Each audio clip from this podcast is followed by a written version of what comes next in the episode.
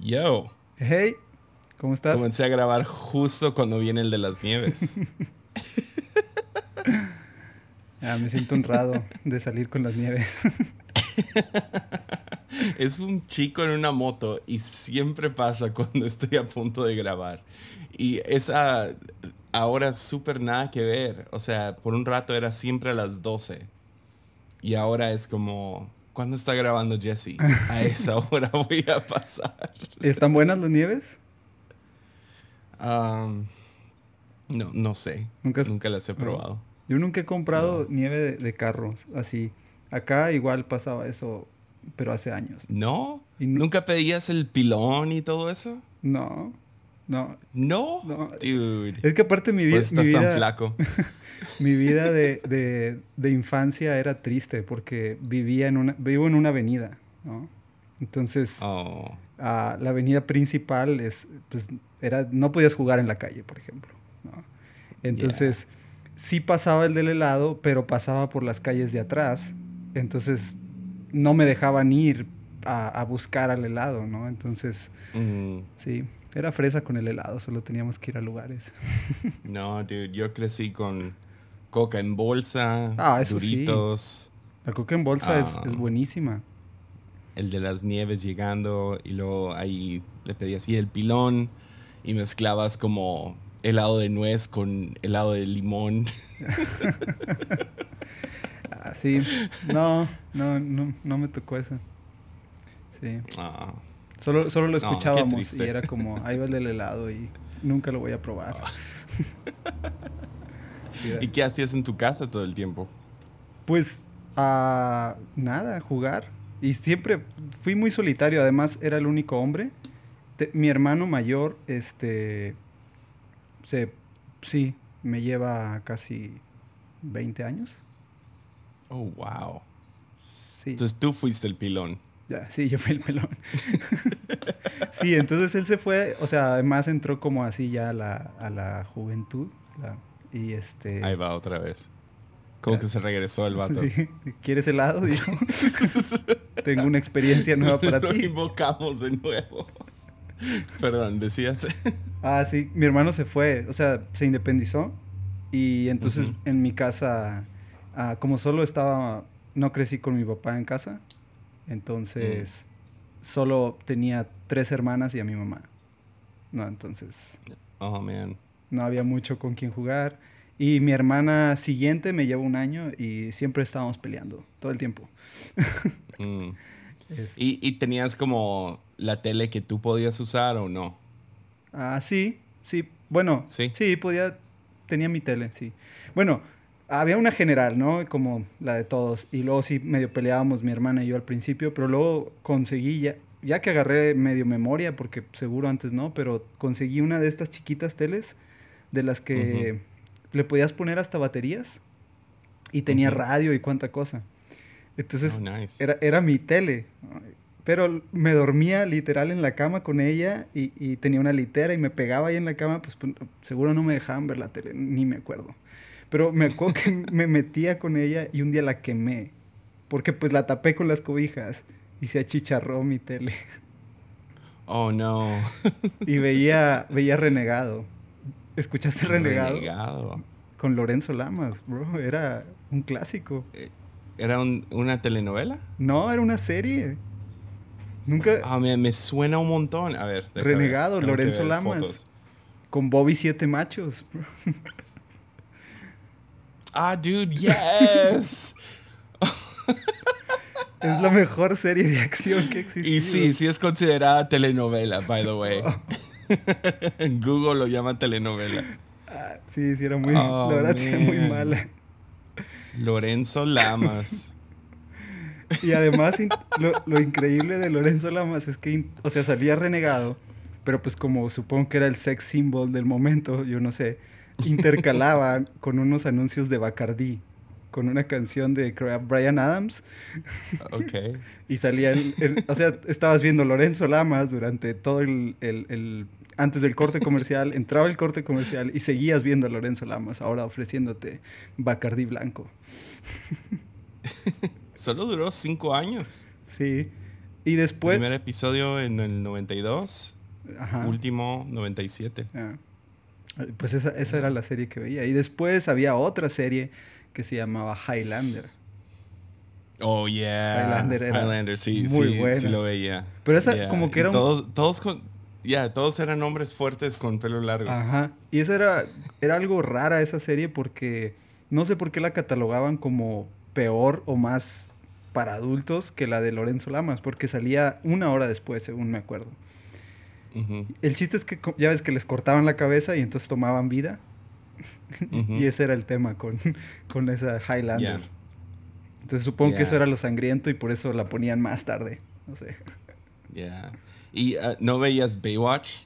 Sí, pero no me Come on. gustaba. Sí. ¿No? No.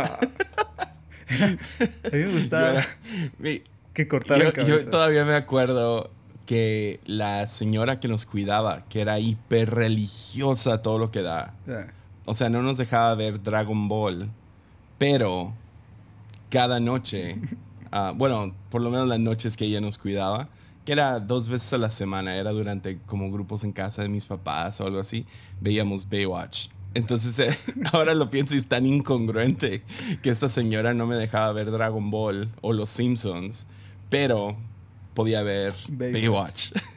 Guardianes de la Bahía. Sí, no, no me gustaba esa serie. Se me- o sea, igual la veía. Pero ¿sabes por qué la veía? Porque como, como había visto el auto Porque increíble. salía Pamela Anderson. No, no. Nunca fue mi estilo. Ahora que lo pienso. O bueno, tal vez sí. no sé.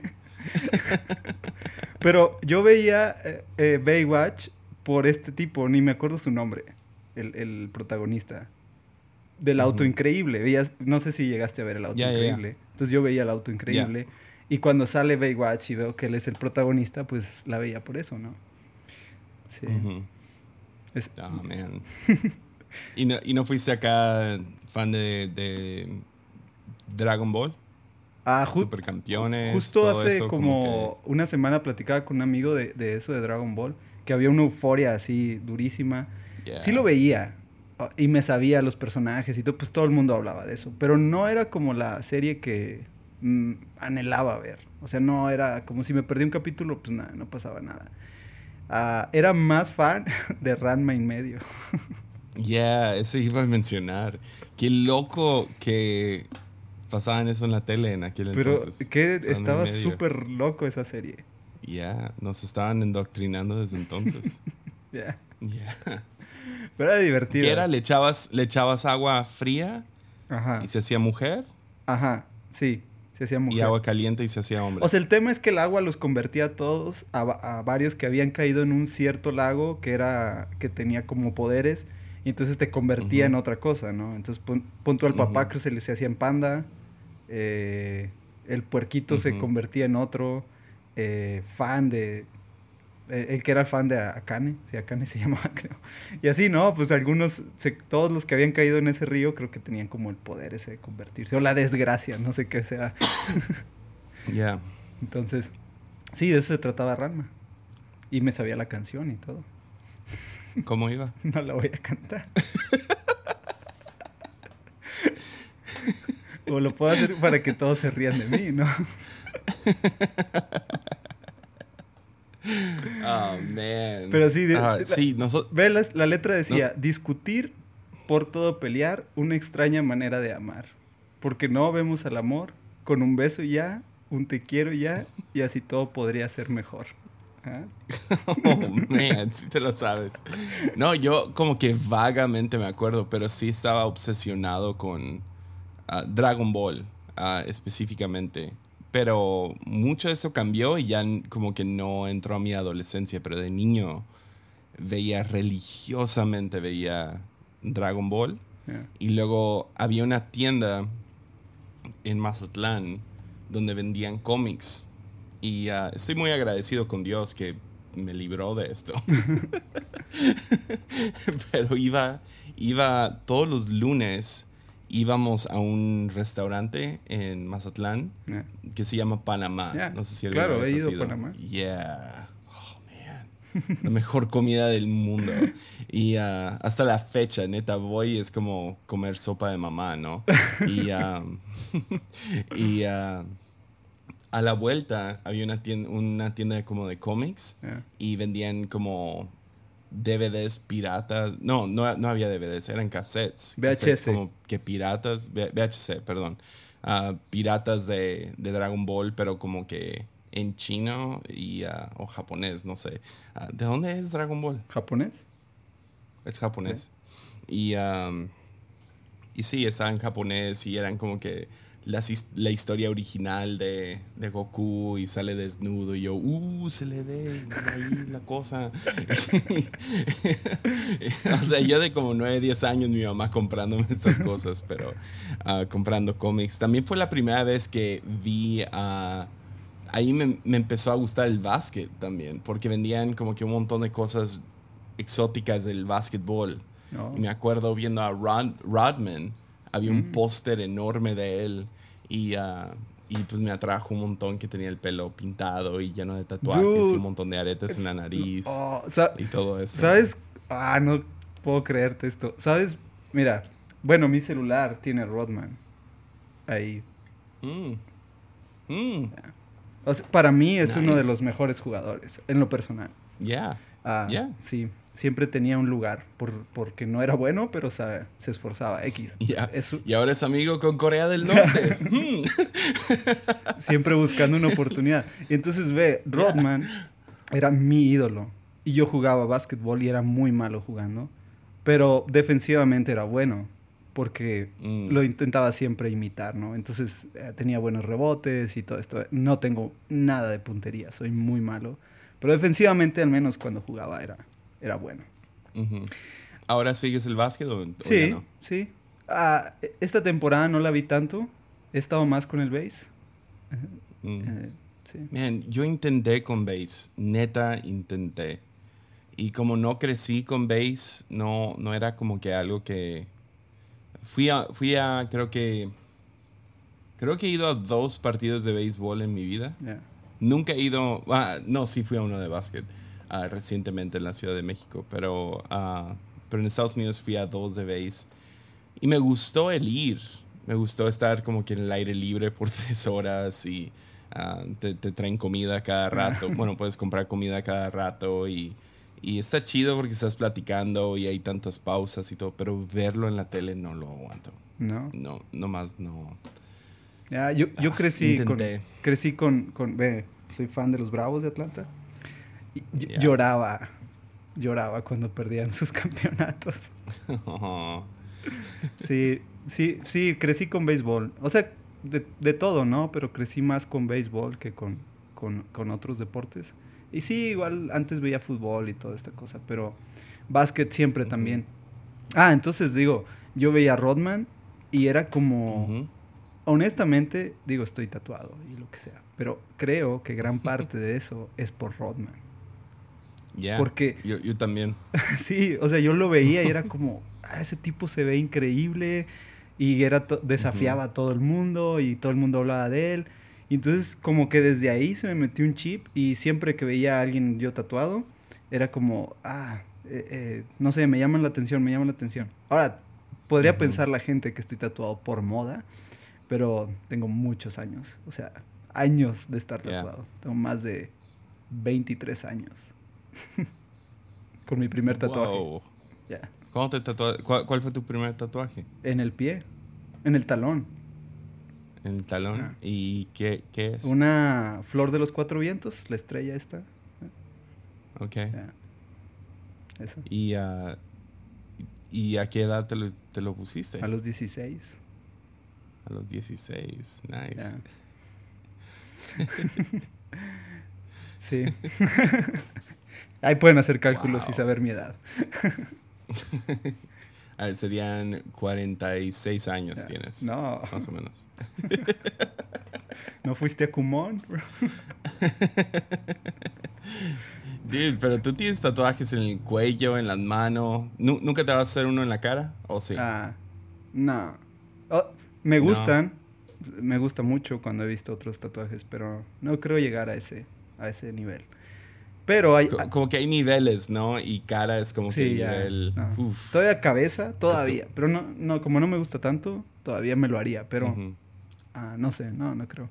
Pero ve, mi, mi hijo ah, nació con un lunar muy grande aquí. Mm. Ah, Mm. Cuando recién nació, era muy marcado. Estaba toda esta parte del ojo. Na- nadie nos está viendo, qué tonto. este, bueno, es parte como de su ojo y baja hasta el cachete y va y llega casi hasta la oreja, ¿no? Entonces una, una manchita ahí que tiene de lunar, lo cual para mí se me hace increíble su lunar, me gusta mucho. Y, pero ya como que con el tiempo se le ha ido bajando la, no sé, la intensidad del color. Pero a veces días que se le nota más, supongo que la ropa o algo, lo que trae, se refleja. Ah, entonces pensé eh, que a lo mejor si él crece y en unos 5 o 6 años eh, ya se le sigue viendo su tatuaje, tal vez me lo haga, su lunar. Mm. Pero se va a ver como un lunar, no se va a ver como un tatuaje. Ujú. Eso sería lo Ya. más en, el, en la cara, pero de ahí en fuera no creo llegar a la cara. Ya, Sí, especialmente si se vuelve algo como, ah, papi, porque tengo esto? ya. Y poder en solidaridad hacer, hacerlo. Sí, ajá. Y, y ser, o sea, ser pastor, ah, o sea, estar como que dentro del ministerio, ¿no te ha llamado de que, ah, a lo mejor me debería quitar aretes y cosas así o no? Ah, me ha llamado a, a como tener más calma en el tema. O sea, por mí yo estaría Ok. lleno de tatuajes. Por mí. Ujú. O sea- pues estás bastante lleno, ¿no? Ah, sí, estaría más. sí. Pero pues, ¿dónde más? Ah. Eh, Ahí la cara, sí. Ah, el cuello, el cuello, todo el cuello. Me, me gustaría tenerlo. Sí, es casi todo. Ah, bueno, tienes uno muy grande en el cuello. Sí, tengo dos, uno de un lado y el otro. Dos. Pero mm, sí, me gustaría tenerlo lleno y sí es como que ah, vamos a esperar un tiempo. Yeah. Y Miren, yo siempre estoy tentado al cuello, pero estoy gordo, entonces siento como que, no sé, nunca he visto un gordo con tatuajes en el cuello que se le vea bien. ah, seguro se va a ver bien. Sí. Ya, no sé. No sé. Puedes intentarlo con Pero tú tienes la cara de malandro, te, te funciona bien porque tienes la cara de, de que haces metanfetaminas, entonces...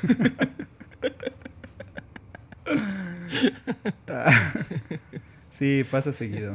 Nadie, o sea, todo el mundo me ve y piensa que soy un exadicto y cuánta cosa que salió de la cárcel. Ya. Pero sí, e- es chistoso porque creo que sí, el básquet, Allen Iverson, Ah, Iverson, claro. Rodman, estos vatos creo que sí me influenciaron a, man, quiero un tatuaje porque estos vatos se ven tan chidos. Sí, Y, ah, y sí, Rodman tuvo, qué chistoso, cómo tuvo una, una influencia desde, desde morrito, a verlo, decir, oh, man, quiero verme así. O sea, pero había algo acerca de él, o sea, el, el- la actitud de... sí.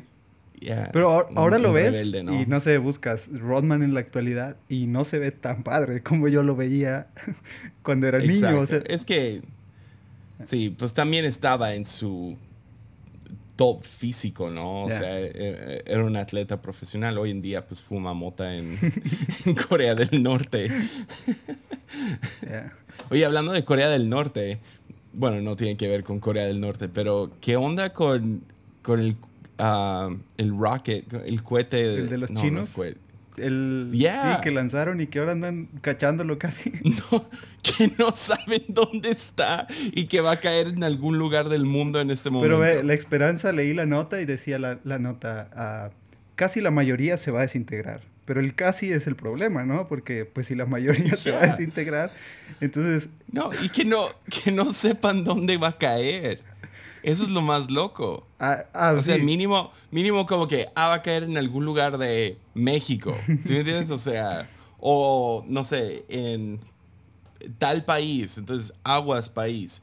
No sabemos exactamente dónde, pero, pero literal hay una línea que cubre bastante de, la, de todo el planeta que dicen podría caer en este lugar. O sea, y literal le da la vuelta a todo el planeta. Ahora, ¿qué, qué van a- vamos a suponer que cae en un país, en una ciudad y destruye. ¿Quién va a pagar? Neta, ¿ellos tienen un seguro o algo? No sé. O sea, imagínate. O sea, no va a destruir toda una ciudad un, un- un cohete. O sea, sí, sería como una explosión, ¿no? Claro. Y no creo que sea una explosión tan dañina como la de la, de- la que pasó en... Ah, ¿Cuál? se me fue. ¿Dónde, dónde fue la, la explosión el, Ah, el año pasado? Mm, est- ¿Estambul? No. No. Ah, No, por ahí. Ah, ¿Turquía? Ah, no. no, no fue Turquía. Man, Es por ahí. Ah, Yeah. en los países arriba de Israel. Um, oh my Ah. God. No puedo creer. Ah, ¿Estambul? No, no es Estambul. No sé. No. No, a ver, déjame. Deja busco aquí. Ya, tú búscalo. Beirut. Fábrica de. No, Líbano. Beirut. Beirut. Fue en Beirut. ¿no? Sí, Beirut. Sí. Era cerca. Nunca he estado. No, no, ni yo. Nunca he estado en un país, en un país árabe. ¿Cuál es el país ah, que no es Estados Unidos que, que ha sido? Ah, pues he viajado por casi todo, bueno, no casi todo Latinoamérica, pero una, una buena parte. Ah, entonces he, he estado en casi toda América. Bueno, me faltan muchos países pequeños, ¿no? Y Brasil. Entonces, ah, ya todos estos del centro. ah, no, bueno, sí estaban varios. Ah, pero, pero a lo mejor el más exótico o más, más loco eh, ha sido Cuba. ¿No? Cuba fue... ¿Tú has estado en Cuba? No. Siempre había como la posibilidad de amigos, hey, vamos a Cuba y todo, pero más al relajo, pues ya sabes, gente que... Mm, Y con esto que ahora se Ya, audio y todo. yeah. Pero no. Yo no iría de relajo. O sea, se me hace...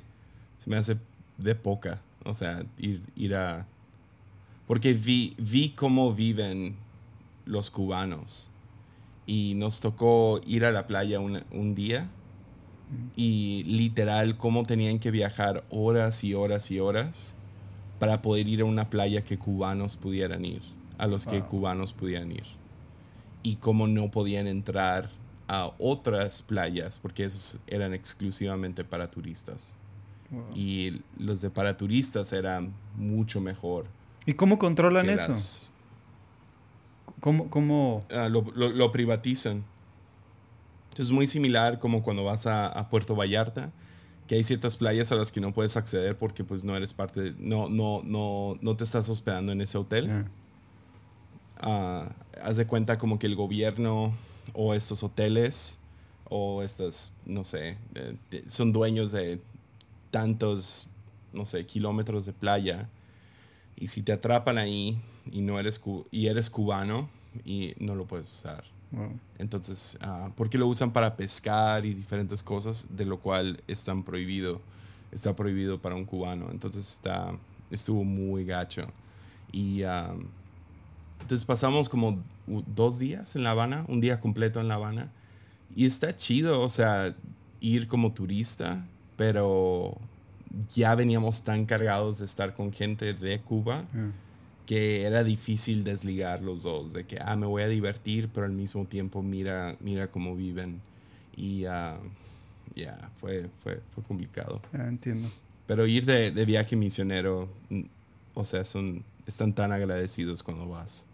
Y ah, entonces, a ver si después de la pandemia se da la oportunidad de ir otra vez. Ah, me dices. Igual te acompaño. Ya, el, el que va mucho es Gabriel Borja. Ajá, sí, es- escuché ahí platicar un poco de eso Ujú. a él. Ah, y hace, hace viajes, lleva gente. Ah. Y luego pues también ya entró más vida. Siempre he querido ir a, a ver lo que ellos están haciendo. Ah, pero sí, yo, yo iría a donde sea, a cualquier país. Eh, Siempre me pregunta gente, ¿vendrías a tal país? Sí. o sea, me tengo, que, quedar- me tengo que dormir en el piso, tengo que vacunarme 10 mil cosas. Sí. O sea, yo, me encantaría conocer. De América me encantaría conocer toda América. Ah, Es como que una de esas metas, ¿no? Y ah, incluyendo como que las playas, la- las islas del Caribe y todo eso. Entonces tengo, tengo la meta de conocer todo, todos los estados de México en mi vida, ah, o sea, bien. luego también me gustaría conocer, visitar por lo menos una vez cada país de, de América, tanto norte como sur. Ya cada estado, cada ciudad, pues no. Complicado. No, no, no, es, no es mi vida ah, viajar, ah, pero me gustaría por lo menos una vez estar en, en cada país. Ya. Nice. Yeah. Sí. Ah, yo creo que el país más. Bueno, lo más lejos que he ido es a China, igual, nada más. Oh, ya, ya, ya, ya. Quería hablar un poco de eso. Una, va- fuiste para allá porque tú estás involucrado en esto de, de importar pantallas y todo eso. ¿no? Sí, aparte de, de lo que hago acá en la iglesia, pues mi negocio eh, está en dos, en dos ramas. Una es como todas las soluciones audiovisuales para iglesias, auditorios y cualquier centro de espectáculos o de show, lo que sea. Eh, y por Ujú. otro lado hacemos, ah, todavía tengo una empresa de video, ¿no? entonces donde hacemos videos para clientes y esta cosa. Ah, entonces, pero por la parte de soluciones audiovisuales, pues eh, fuimos a conocer a nuestro proveedor de, de pantallas en China y otro proveedor que tenemos de, de sistemas de audio y otros proveedores ahí de, de cosas pequeñas. Entonces fuimos a, a China para allá en el 2019.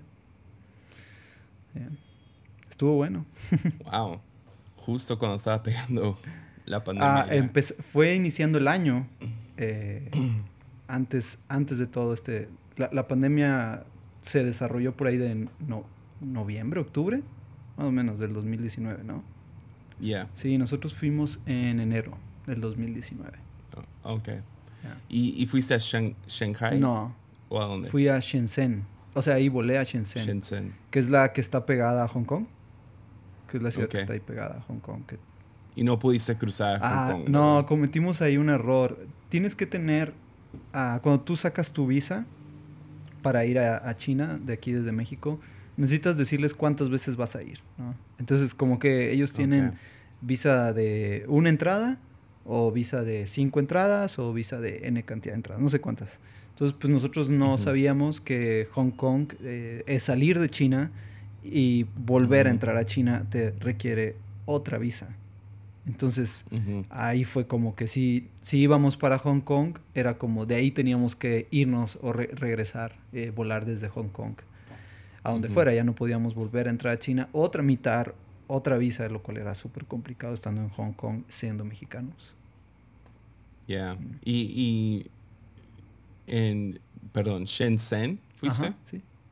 Shenzhen. Perdón, no conozco mucho de, de las ciudades No, de China, ni yo. pero ¿de ahí, ¿de ahí te fuiste a otros lugares o- Sí. o, o te quedaste solamente ahí? Viajamos a...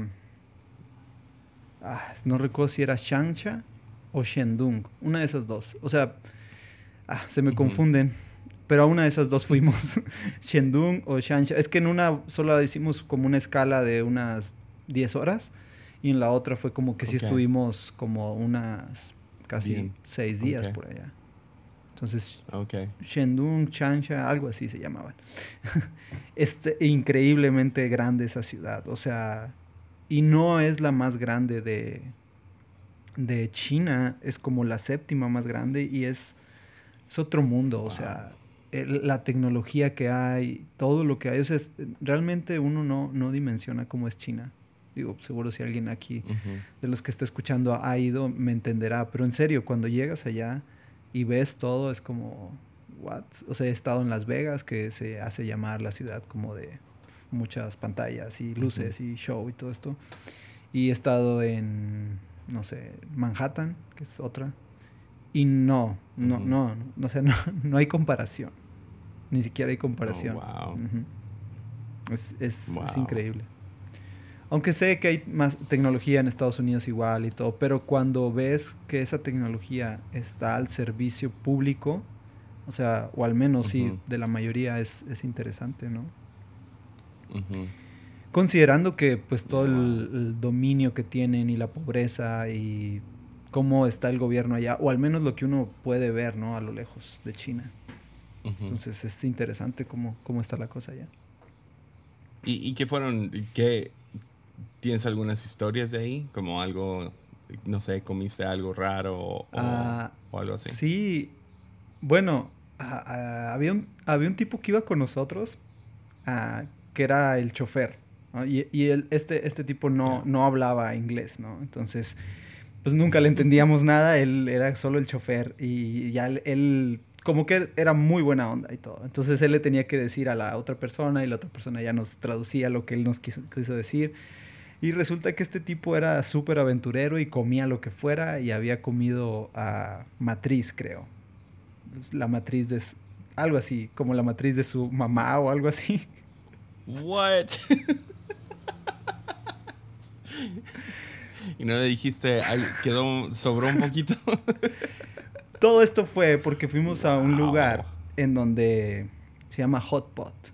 Entonces la cosa esta con el hot pot es que es una mesa al centro y adentro tiene como, originalmente ponían como carbón y entonces eh, en un hueco y luego metían una olla y esa olla, eh, o dos ollas, lo que fuera, y entonces hay un caldo dentro que está hirviendo todo el tiempo. Ahora ya hay sistemas, ¿no? Donde tiene gas adentro y abajo en la mesa y todo.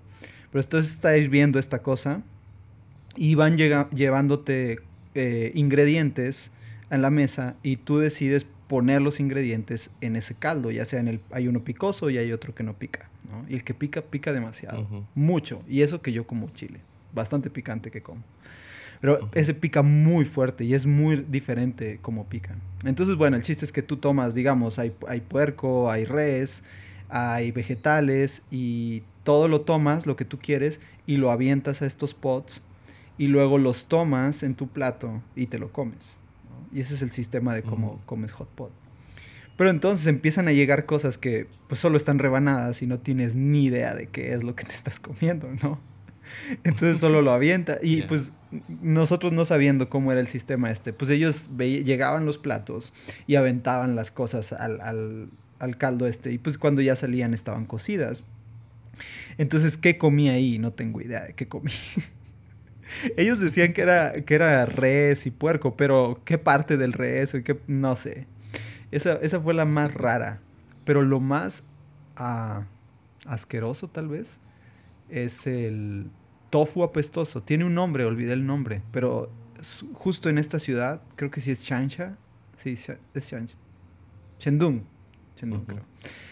Tiene, es muy famoso un tofu apestoso. Bro, qué feo huele eso realmente huele.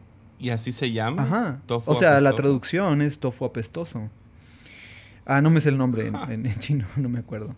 Pero sabe horrible. Digo, huele horrible, perdón. Huele muy feo. Muy, muy, muy feo. Pero no sabe mal. Y ese es el tema. que me hicieron probarlo, pero es que es increíble. Es una cosa como, como un queso negro. ¿Sabes cómo se ve? Como un este malvavisco que pusiste en el en las brasas, en el, en el carbón. Entonces se ve así como negro. Aquí, aquí lo estoy ah, viendo, yeah. Y sí, ah, huele muy feo.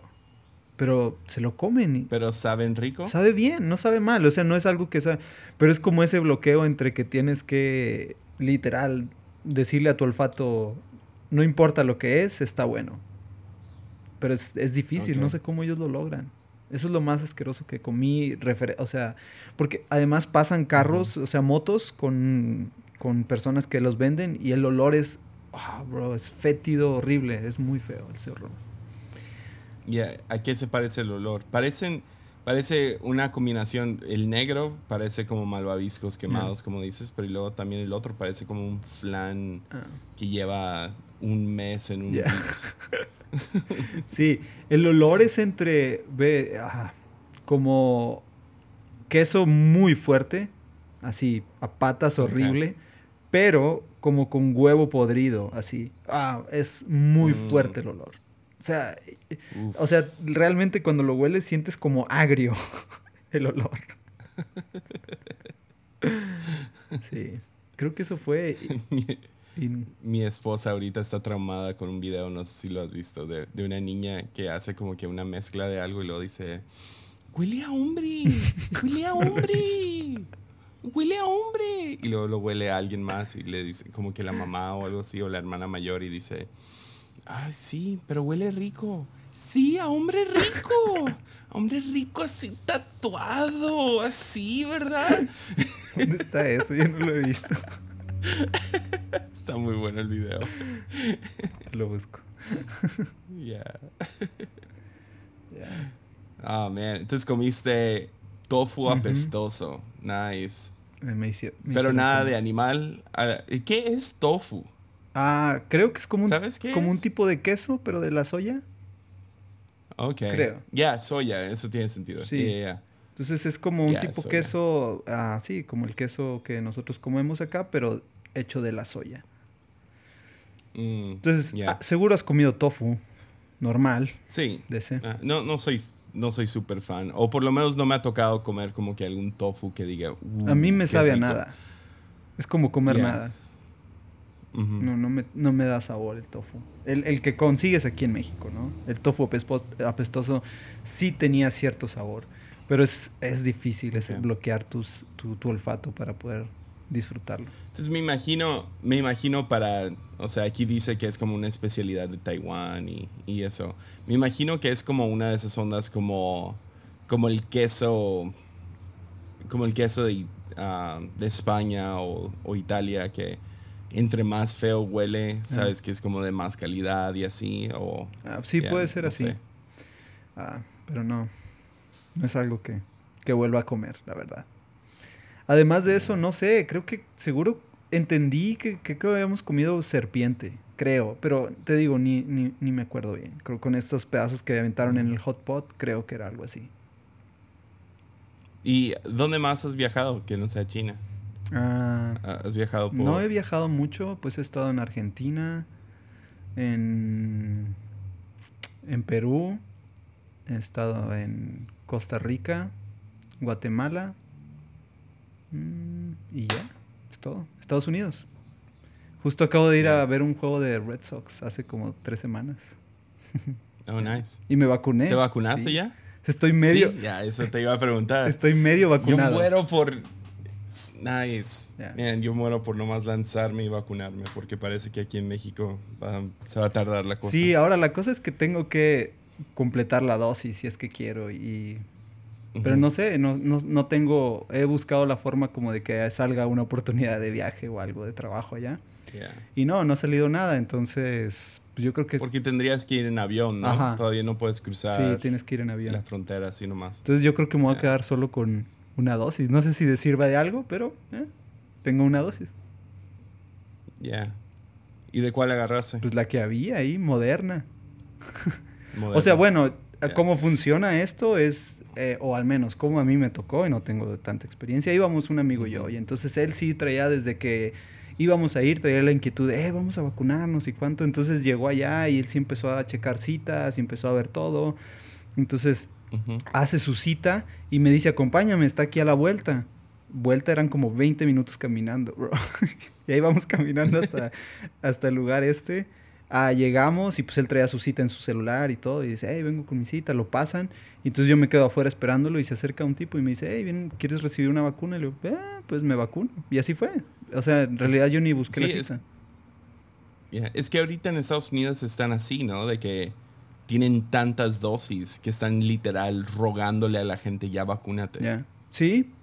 Porque ya, ya, ya hay más, ya hay más ah, producto que demanda. Oh. y ha bajado la... eh, Está muy fascinante todo, todo ahorita. ¿Has escuchado todo esto de la patente? ¿No? Ya. Eh, eh, esa es una de esas que no sé de qué lado estar. Te voy a presentar los dos lados y tú me dices Ya. qué piensas. Entonces, por un lado, tenemos estos países tercermundistas, ¿no? Específicamente India en este momento, pasando por...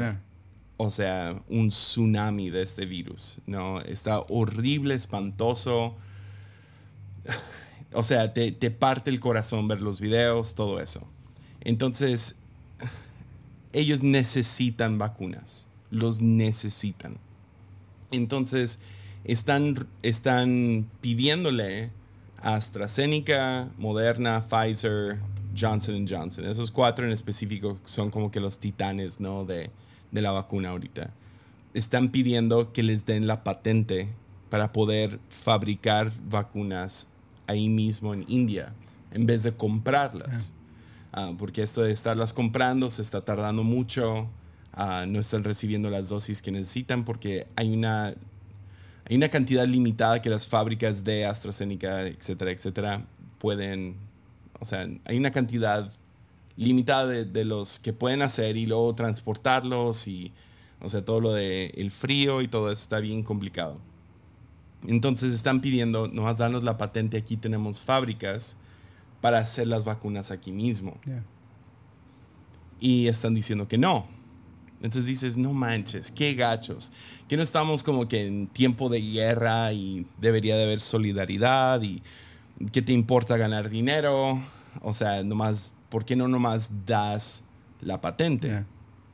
Y ayer estaba escuchando todo ese lado, o antier, y dije, sí, tiene sentido, que, que, corruptos, que criminales, que feo, etcétera, etcétera. Y ahora escuché el otro lado.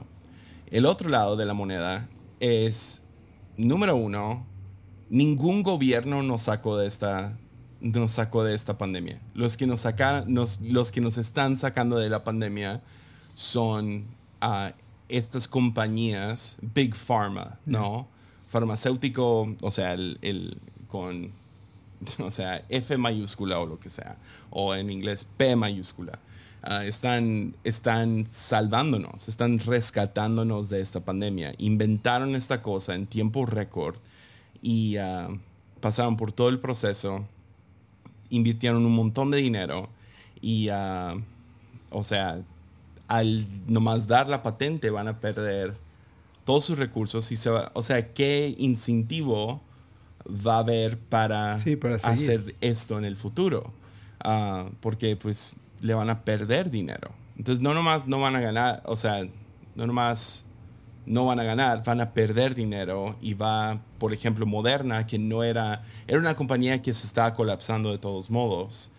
Llegó esta, entre paréntesis, e, entre, o sea, llamémosle oportunidad para ellos, crisis, pero es oportunidad para ellos y ahora finalmente parece que van a poder ser una compañía de medicina y tecnología y de innovación y tienen esa oportunidad de poder tener dinero para seguir innovando y seguir trabajando. Pero si dan su patente, adiós a todo. Entonces, los otros dos lados, otra vez me regreso al lado de por qué no nomás dan la patente, uh, es pues están casi casi haciendo esto o sea, mandatorio o obligatorio.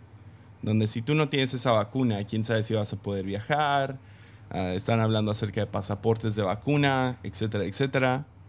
Y uh, entonces, si es, si es algo obligatorio, ¿por qué no nomás darlo y que sea, o sea, qué feo que sea, que sea obligatorio y porque para nosotros es, es como tener que comprar Coca-Cola, ¿no?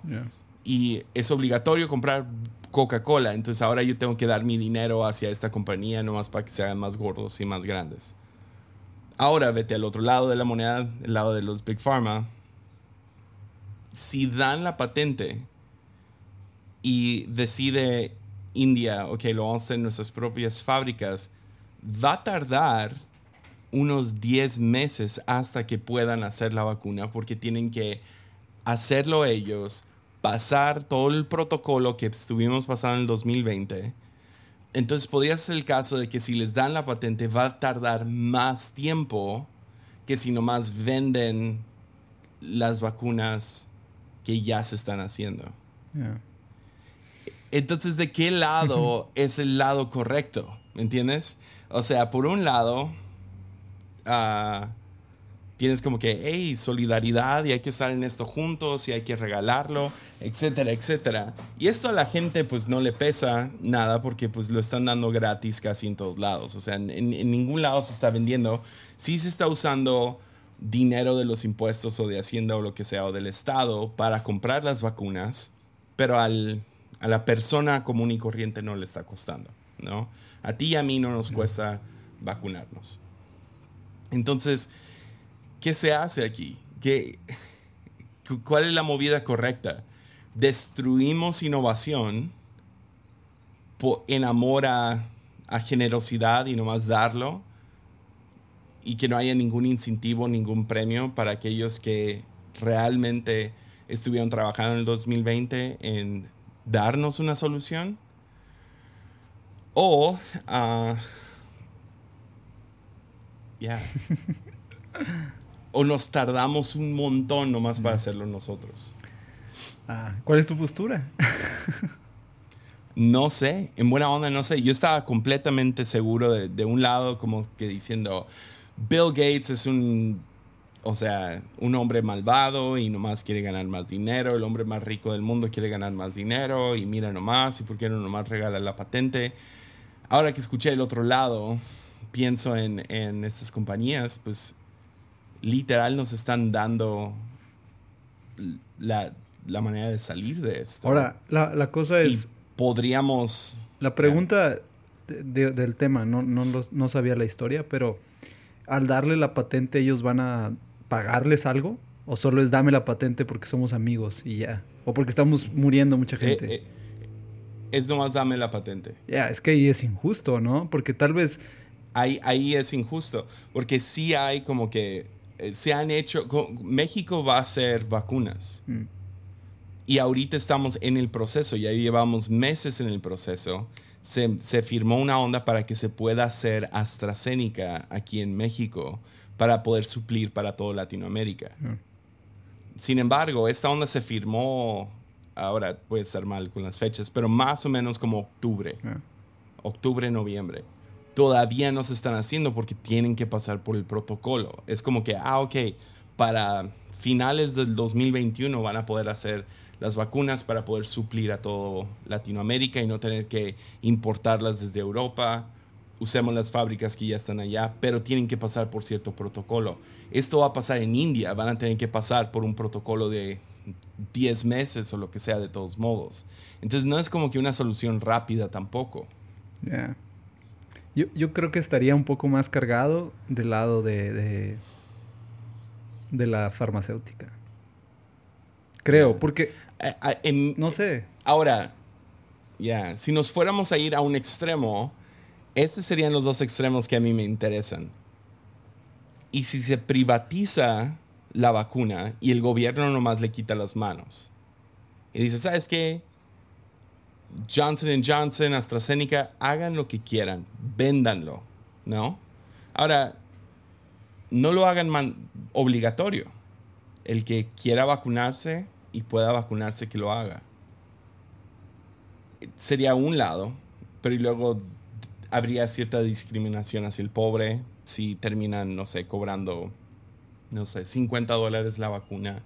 Porque luego, un, si no es obligatorio, no podrían cobrar de más por una vacuna, mm. porque no se les vendería y no ganarían su dinero de vuelta. Al hacerlo obligatorio como gobierno, entonces ahora necesitas la vacuna para poder regresar a la escuela, para poder viajar, para esto y lo otro. Entonces tienen que, el gobierno mismo tiene que comprarlas, ¿no? Y regalarlas. Pero si no fuera obligatorio, ahora cae, el peso cae sobre eh, la compañía de vender este producto para, para que tú tuvieras que comprarlo. Y ellos sabrían, pues no podríamos vendérsela a 100% del país si lo cobramos a demasiado. Si te cuesta mil pesos la vacuna a una familia de cinco que viven en, un estado de pobreza, sería imposible comprarlo. Ah, sí, es un, no sé. Sí, sigo estando, creo, cargado del lado de la, de la farmacéutica. O sea, y no es que no considere la opción de, hey, pues es para todos, pero como dices, si lo ves como crudamente, ¿qué pasaría si el día de mañana hay otra pandemia, otro virus?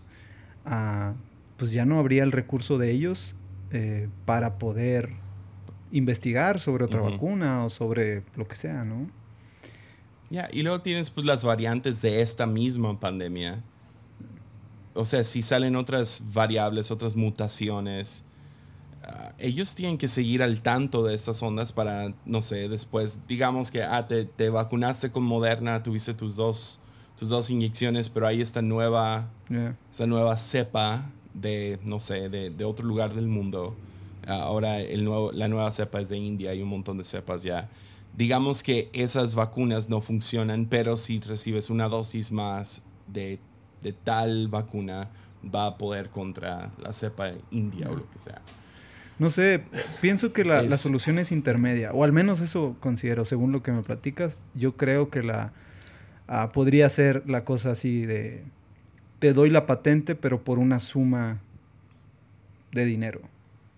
No sé, como un acuerdo eh, eh, intermedio, ¿no? Entonces, como eh, te doy la patente, pero pues, no sé, caile con cierta cantidad para de esa manera yo seguir, si algo pasa, pues yo puedo seguir en este negocio.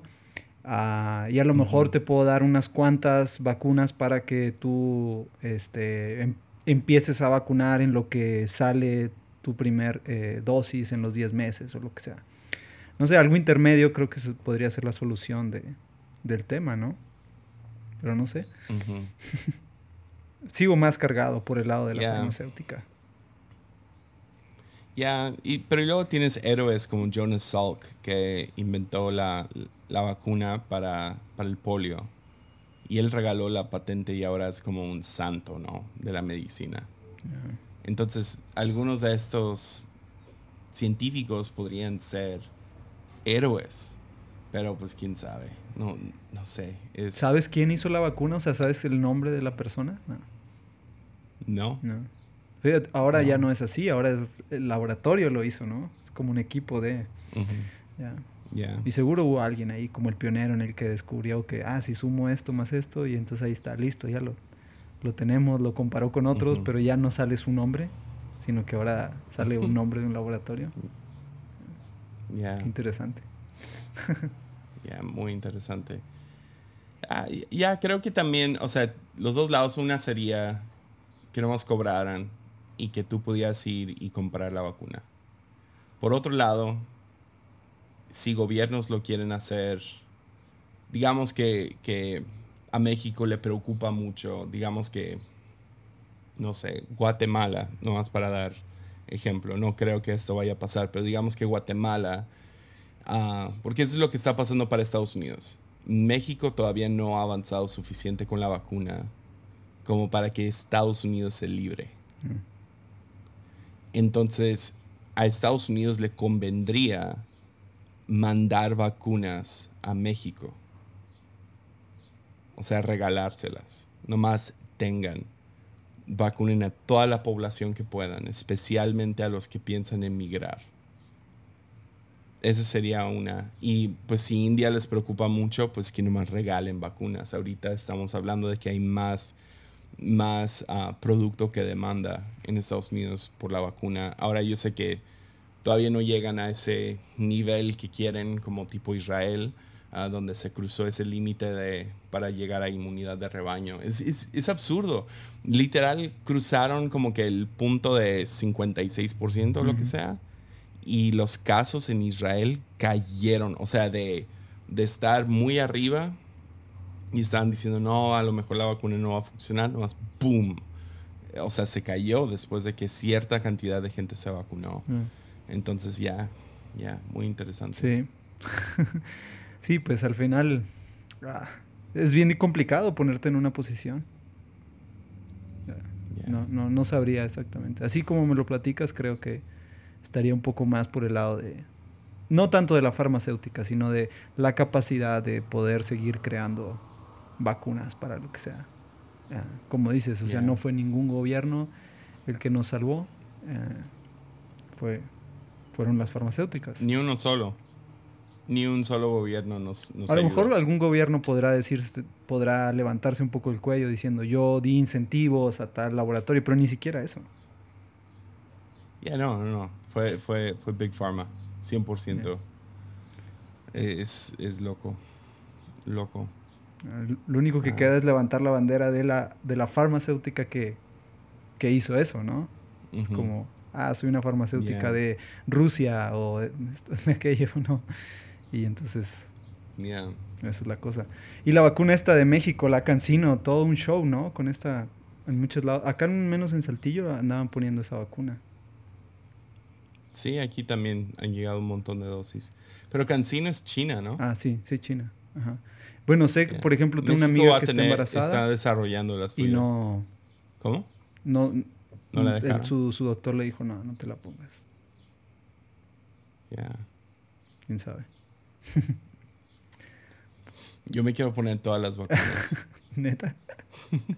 Oye, y luego te vacunan allá. en- o sea, sé que aquí te vacunan y pues todo, todo proceso a región 4, ¿no? En México.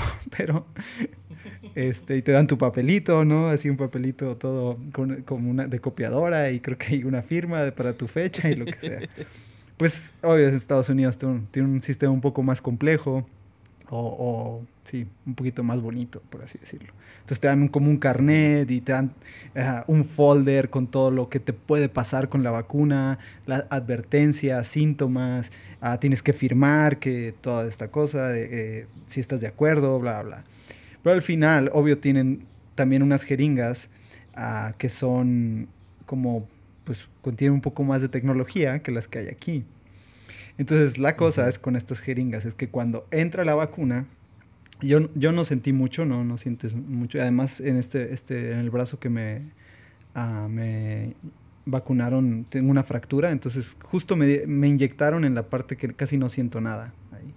Entonces no, no siento nada en esa parte, me inyecta y, y no, ah, nada más volteo y veo cómo está entrando el líquido.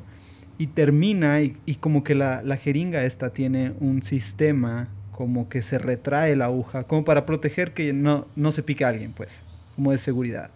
Entonces suena como un disparo, ¿no? Entonces, ah, Oh, digo, wow. ahí está el chip, ahí entró el chip. Pareciera que entra el chip en ese disparo, ¿no? Ya tengo 5G. Ah, ¿Escuchaste? Bueno, sé que ya, ya es la, va a ser la ex esposa de Bill Gates, pero ah, ¿escuchaste cuando le preguntaron a la esposa de Bill Gates? Le dijeron, oye, ¿qué le dirías a la gente que está preocupada que tu esposo quiere inyectarnos con un chip? Y su respuesta fue, ay, ah, yo nunca he escuchado a mi esposo decir eso en voz alta. ¿What? Eso no nos ayuda en nada, señora. No, no lo había Yo nunca he escuchado a mi esposo decir eso en voz alta. Gracias, gracias. Ya. Oh. Sí, entonces si alguien es paranoico con lo del chip y esta onda, va y se vacuna al menos en Boston, va a decir, me metieron un chip, ahí está el GPS, ya traigo 5G, ya todos saben dónde estoy. No, y aquí, no sé si ya viste el video de, de la vacuna que la vacunan a la señora y luego sacan la aguja y luego se les cae y se entierra en otro lugar. Bueno, justo para eso es el sistema este Oh, de que la, la aguja se retrae, ¿no? Pero suena como ese, ese disparo. Entonces sí. Es- es- hay gift, ¿no? Ya de esta cosa, ¿no? Ya lo mandan en WhatsApp de cómo se cae la vacuna y se le... Vacunada doble. O no sé si viste otra donde como que no sabe cómo vacunar. Como que es alguien que lo entrenaron ese mismo día y va y no puede quitar la, la protección de la aguja. Entonces dice, ay, no lo puedo quitar y luego se va y luego regresa. Ya, ya quedó.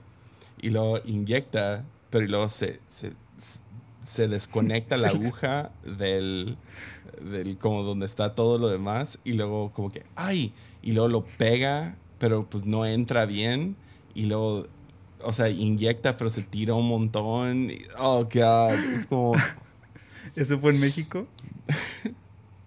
ya, sí, creo que sí, fue, fue en algún lugar en Latinoamérica porque todo fue en español. Sí, eh, En, en Estados Unidos sí tienen todo un sistema interesante, ¿no?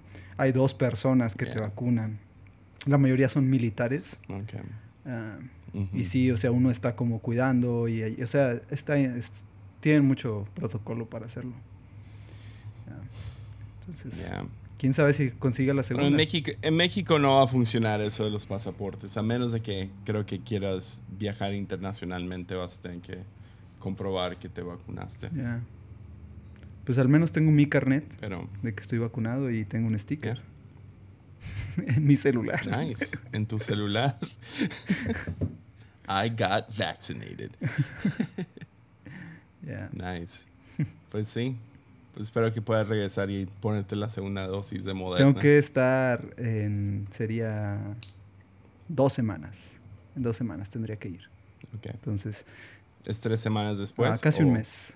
Casi cinco semanas. Ok. Entonces, si alguien de Estados. Unidos quiere que un alma caritativa de los que escuchan lunes ah, quiere hacerme el favor de invitar a Estados Unidos para que me vacune, no tienen que pagar mis gastos, solo invítenme. y que sepan que ponen Moderna porque no me puedo poner otra cosa. Nice. Yeah. Pues, vato, llevamos una hora. Nice. Se pasó de volada. Sí. Pues gracias por estar aquí, No, vato. gracias a ti por y invitarme. ah, sí, sigan al Agnus Cracks. En, ah, ¿Cómo te pueden seguir todos? Estoy en Instagram y en Twitter como arroba agnuscracks, así. Agnuscracks. Y, ah, y tienes caramelos en Spotify. Ya, en Spotify, en Apple Podcast y en todas las plataformas caramelos. Sale semanal, todos los lunes es sale un episodio. Ah, sí. ¿Cómo ves? Ya. Te invito muy- al muy- 50. ¿sí? Ya. Al cin- ya vas a llegar a 50. 50 episodios, sí. Ahora estoy en el 48. Ya. Entonces, sí, creo que es el 48. Ya esto se me olvida. Aquí lo tengo. Sí, ahora, ahora grabo el 48. Entonces, Nice. ¿le entras al 50? Bien hecho, vato. Ya. Venga. Ah, ahí te, te escribo qué, qué hacemos o algo. Va, perfecto. Gracias. Pues gracias, vato. Y sí, y adiós a todos. Nos vemos el próximo lunes.